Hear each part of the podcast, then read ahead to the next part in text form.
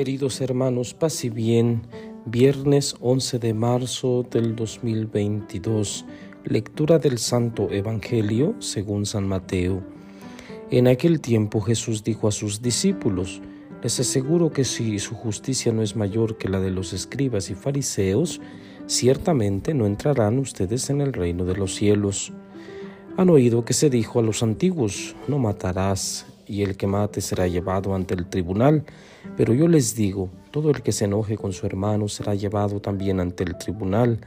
El que insulte a su hermano será llevado ante el tribunal supremo, y el que lo desprecie será llevado al fuego del lugar de castigo.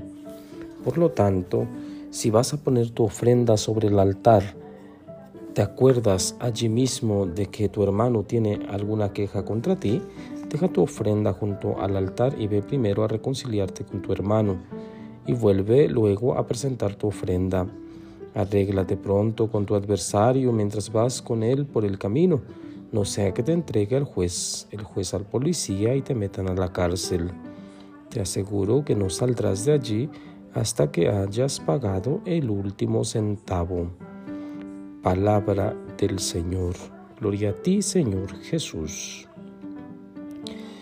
Bien, hermanos, los fariseos y los maestros de la ley eran personas perfectas, cumplían escrupulosamente cada una de las tradiciones y mandamientos de los judíos.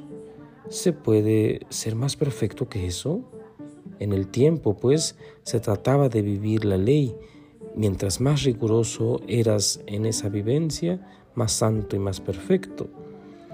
El desafío al que invita a Jesús es a vivir la perfección del amor, no a la vivencia de la ley.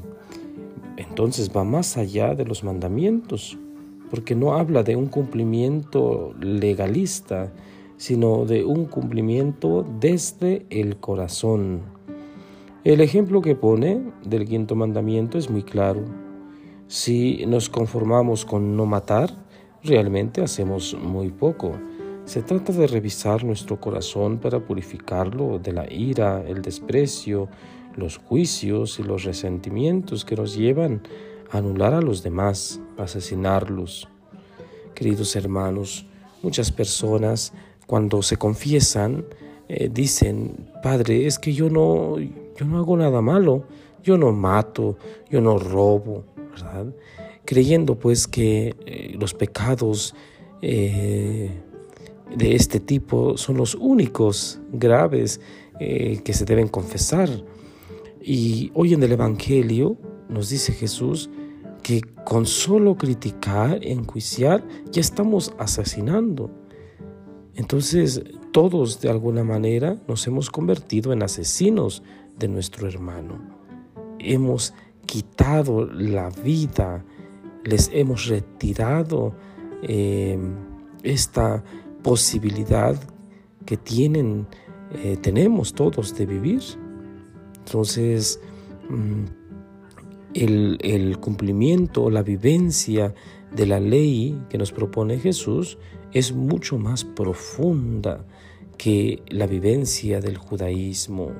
La vida judía ¿sí? se queda en un ámbito eh, legalista y Jesús propone eh, dar un salto, un salto más profundo, amando pues eso que hacemos, eso que cumplimos. Yo creo que también los católicos hoy en día, así como los judíos en aquel tiempo, necesitamos purificar nuestras leyes, nuestras normas. Habemos católicos que cumplimos solamente, vivimos cumpliendo. Vamos a misa los domingos porque así tiene que ser, si no nos tenemos que confesar. Eh, nos casamos por la iglesia porque si no, no podemos ser padrinos para eh, el bautismo, etcétera. O sea, vamos eh, haciendo las cosas por obligación y por cumplir, dejando de lado el corazón. La vivencia real de la ley es aquella que procede del corazón, no de la razón, no de la sola teoría y del solo cumplir por cumplir. Bien, queridos hermanos, el día de hoy Se nos invita pues a mirar nuestro corazón.